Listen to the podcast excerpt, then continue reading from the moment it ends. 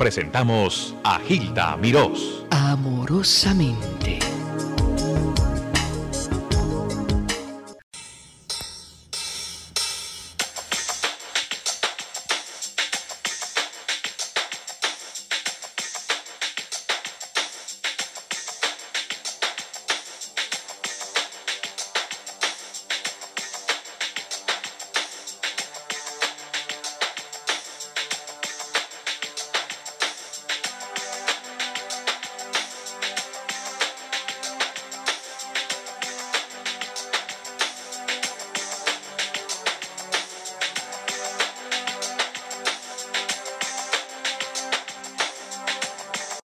¿Cómo estás? Muy bien aquí, este calor de aquí en Miami, ¿no? La Florida hace mucho, mucho calor. Bueno, eso sí, pero nosotros nos sentimos dichosos. Espero que tú también te Yo sientas. también, por supuesto. ¿De dónde vienes exactamente? Hace. De Buenos Aires ahora, exactamente. Ah, bueno. Fíjate, te contaba que Mercedes Sosa habla maravillas de ti. eh, se complementan. Es más, me gusta mucho un dúo que han hecho recientemente del Muro de los Lamentos. ¿Cuál es tu, cuál es tu sentimiento para ella?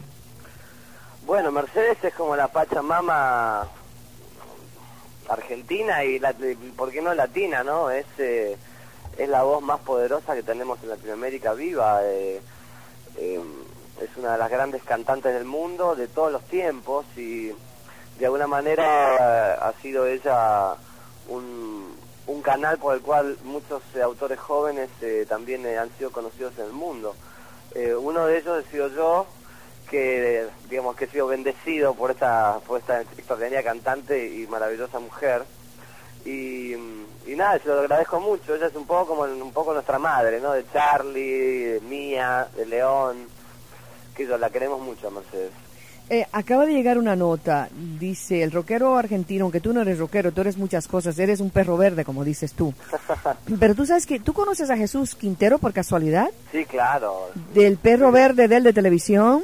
Sí, he tenido, he tenido un par de entrevistas con él, me parece una persona deliciosa. Bueno, eh, te lo menciono porque él me llevó a trabajar a España y cuando yo vi que tú eras un perro verde como él, te quise más, quiero que sepas. De, to- Bueno, de todos modos, Fito dice esta nota que tú vas a grabar tu propio concierto en vivo, en forma independiente. Cuéntame un poco de eso. Bueno, ya fue grabado el concierto en realidad. ¿O sí? Se grabó en Buenos Aires en una tarde durante seis horas, eh, a- en vivo con 28 músicos. Eh, la verdad quedó un disco muy muy interesante, ya, ya lo mezclamos, eh, se llama Euforia, tiene 16 temas, tres temas nuevos y 13 versiones eh, renovadas de, de- de todos mis discos. ¿no? ¿Cuándo sale al mercado? Calculo que aquí en Estados Unidos va a estar saliendo en, en septiembre. Hay un trabajo, y también fue en las notas que llegaron, sobre tu respeto para los indígenas y tu deseo de ayudar a los pueblos indígenas de América. ¿Hay un proyecto sobre eso? Bueno, mira, ahora he participado en un festival muy importante en Ecuador, eh, donde participaron muchos muchos artistas de todo el mundo, eh, que organizó la Fundación Guayasamín para fundar la Capilla del Hombre, que se inauguraría el primer día del año 2000, y donde se relataría un poco la historia la historia de, de, toda la, de todas las poblaciones indígenas de Latinoamérica. Y bueno, esa fue una fue una, una, una manifestación de un montón de gente a favor un poco de la memoria de, de esta tierra, ¿no? Ya, también tienes próximamente, según tengo entendido, un, un o largometraje o mediometraje. Mm. Cuéntame de eso. Bueno, he hecho un mediometraje en el año 93, que lo estrenamos, bueno, lo mandamos a muchos lados, estuvo en Berlín, estuvo en La Habana, donde ganamos un- una mención especial del jurado, estuvo en Río Janeiro, estuvo en Cartagena, estuvo en Biarritz, estuvo en Buenos Aires, estuvo en Chicago. Y bueno, la verdad que nos fue muy bien, entonces ahora estamos hace ya dos años trabajando en una idea de largometraje con Alan Pauls, que es un es un escritor argentino, y lo vam- vamos a estar filmando, supongo, eh, en marzo, abril del año que viene comenzaremos la filmación para tener la lista en julio, agosto. ¿Va a ser una filmación toda en Argentina o en, en la América? Sí, no, toda en Argentina. Ajá, ¿y el, el guion? El guion es mío, junto con, con Alan, y bueno, voy a decir.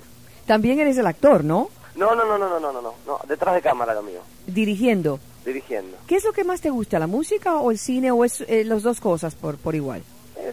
No sé, supongo que supongo que tengo mo- ganas de moverme un poco, de, salirme de la música un poco para, para, mm, para volver a, quererla, ¿no? Ya, ya hace muchos años que estoy haciendo esto y, y estoy intentándolo el cine para, para crear una, una suerte de erotismo, ¿no? Entre, entre las disciplinas, porque así estás a veces tan involucrado en una, pierdes un poco la referencia de lo que estás haciendo. No, no te digo que sea mi caso, pero digamos, me, me, me gusta moverme y moverme del lugar en el cual estoy, ¿no? Y de hecho, eh, la función del director eh, sería un poco la misma que la que cumplo la música, ¿no?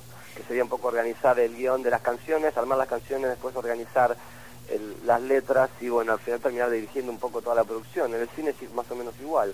Los actores son los músicos, el director de fotografía es el arreglador, el técnico es el camarógrafo, eh, el guionista es quien hace las canciones y el director es quien se adelanta un poco el, el proyecto. Así que el nivel de ingenio es más o menos el mismo. Ahora, bueno, hay que ver cómo resulta, ¿no? ¿Tú crees que podamos ver este, este trabajo mm, te- terminado acá en algún momento en el norte de América? Sí, yo supongo, sí, sí, sí, claro. O sea, tienes distribución ya cubierta y todo para eso. Bueno, todavía no, digamos, estamos eh, estamos recién realizando una coproducción con España y supongo que cuando la película esté hecha, sí, vamos a mandarla a todos lados. Fito, nosotros yo veo América como un compendio, o sea, como una fusión de colores y ritmos y a ti no se te puede poner el título de rockero. Sí, lo haces bien, lo, pero lo mismo haces soft rock que hard rock, que haces jazz, Mm. que haces este el folclore. Ese, es- ese, es- ese es- eres tú, ¿no? Es, es muchas cosas en una. ¿No te gusta que te- Bueno, yo tuve la suerte de poder eh, involucrarme con todas esas músicas, digamos, y, y de alguna manera, digamos, no, no me inscribo en ningún género porque porque no tengo porque no me sale, digamos. Simplemente utilizo los los géneros o algunos elementos, algunos géneros y con eso conformo mi música, ¿no? Eh, no, no sé si está bien o mal, simplemente es lo, lo que me sale y, y yo me la paso bien haciéndolo, digamos. ¿Esa es la primera visita a Miami en concierto? En concierto sí es la primera vez. ¿Traes algún repertorio especial a- de los que has puesto en otros países o Sí, sí, armamos una lista especial para Miami porque es la primera vez, entonces como son 10 discos que hay que recopilar, armé una lista con, con todos los discos, ¿no? tienes los mismos músicos de hace tiempo o has cambiado? Tengo la misma banda que hace unos tres años.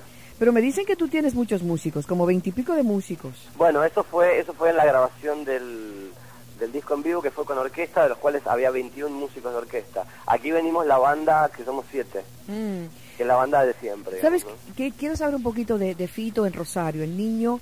eh, ¿Rodolfo eres tú? eh, no, tú... Rodolfo. Rodolfo, efectivamente. Rodolfo. ¿Cómo era el niño Rodolfo en Rosario? ¿Cómo era? Sí. Bastante tranquilo, digamos, sin muchas diferencias. Hacía lío y no se enteraba nadie. Sí, No has cambiado nada. Tuve una infancia muy feliz, digamos. ¿Sí, feliz? Sí, muy, muy, una, una casa así, muy mimado, digamos, muy, muy hijo único, imagínate. Sí. Pero tú eres muy distinto, tu look, tu imagen, tu sonido, eres muy individual. ¿Siempre lo fuiste desde niño? Supongo que sí.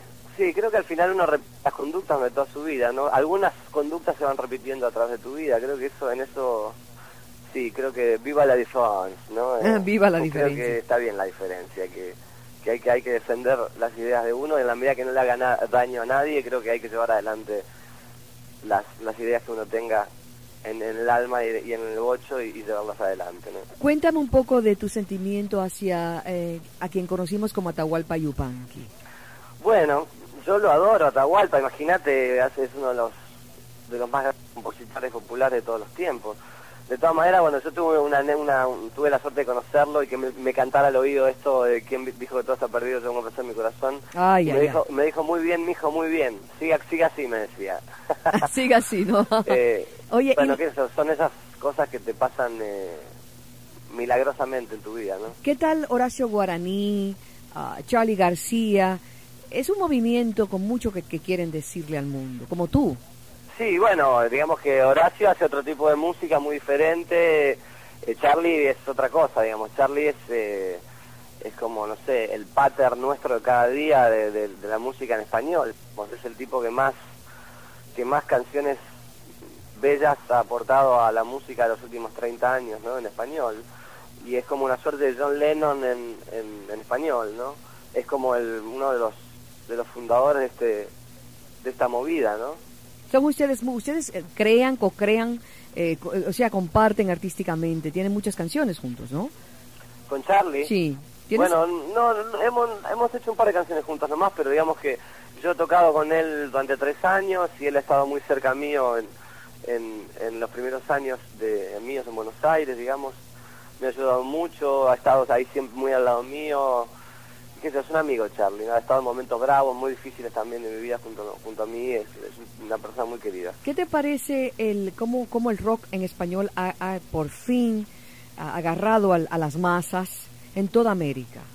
¿Qué te parece lo que está sucediendo actualmente con el rock? Supongo que más allá de la música debe haber una suerte de lenguaje común en el cual eh, eh, a través de la informática y de la, y de internet y de los cassettes y de la relación que tienen que tienen los jóvenes ahora en Latinoamérica, eh, incluso a través de los viajes, digamos, eh, se ha creado una suerte de circuito y de y también es un circuito basado sobre una realidad muy muy concreta, digamos, ¿no? Ujú. Que es lo que pasa del Río Grande para abajo, o de Los Ángeles, o, o Chicago, o New York, en los barrios latinos, hasta Ushuaia, ¿no? Incluso en España, te diría. Creo que se vive misma de misma cosa, ¿no? Eh, la gente padece los mismos problemas, más en Latinoamérica, ¿no? Que en, que en Europa. Padece los mismos problemas y, y- y también el- los juntan o celebran las mismas cosas, ¿no? Tú, Condenarlas. tú amas los árboles, la naturaleza, porque tú le cantas al mundo, en la unión. Ah, ¿Eso es lo que te inspira, estar en, en tu residencia, es en la ciudad, es en el campo, ese tipo de cosas? Bueno, la vida es muy insólita, ¿no? Muy voluptuosa. eh, todo es inspirador para, para escribir algo, siempre que tengas algo interesante para decir o para contarlo, ¿no? Lo, lo de tu música usas efectos sonoros, el radio encendido viajando, hay mucho mucha velocidad, o sea, se mueve, es una música que se mueve eh, sin ser salsa y merengue. Eh, mm, Quizá me puedo explicar, ¿no? Tiene una dirección eh, y una acción y, y tiene eh, una historia. Tú eres muy cine dentro de la música, Muy, ¿qué dices? muy de cine, eh, como que estás pintando cuadros, Sí, imágenes. posiblemente. Eh, me gustan me gustan los colores, ¿no? Me parece que que mm, en la medida que las que cuenten las cosas se pueden aprovechar y se pueden se pueden eh, insertar dentro de una canción o dentro de un disco, siempre que esto enriquezca eh, a lo que estás contando, ¿no? Así que yo sí creo que todo todo vale en ese aspecto, ¿no? Te agradezco la entrevista, sé que estás entre muchas entrevistas. Estamos esperando ahora aquí para hacer otra. Sí, ¿dónde vives?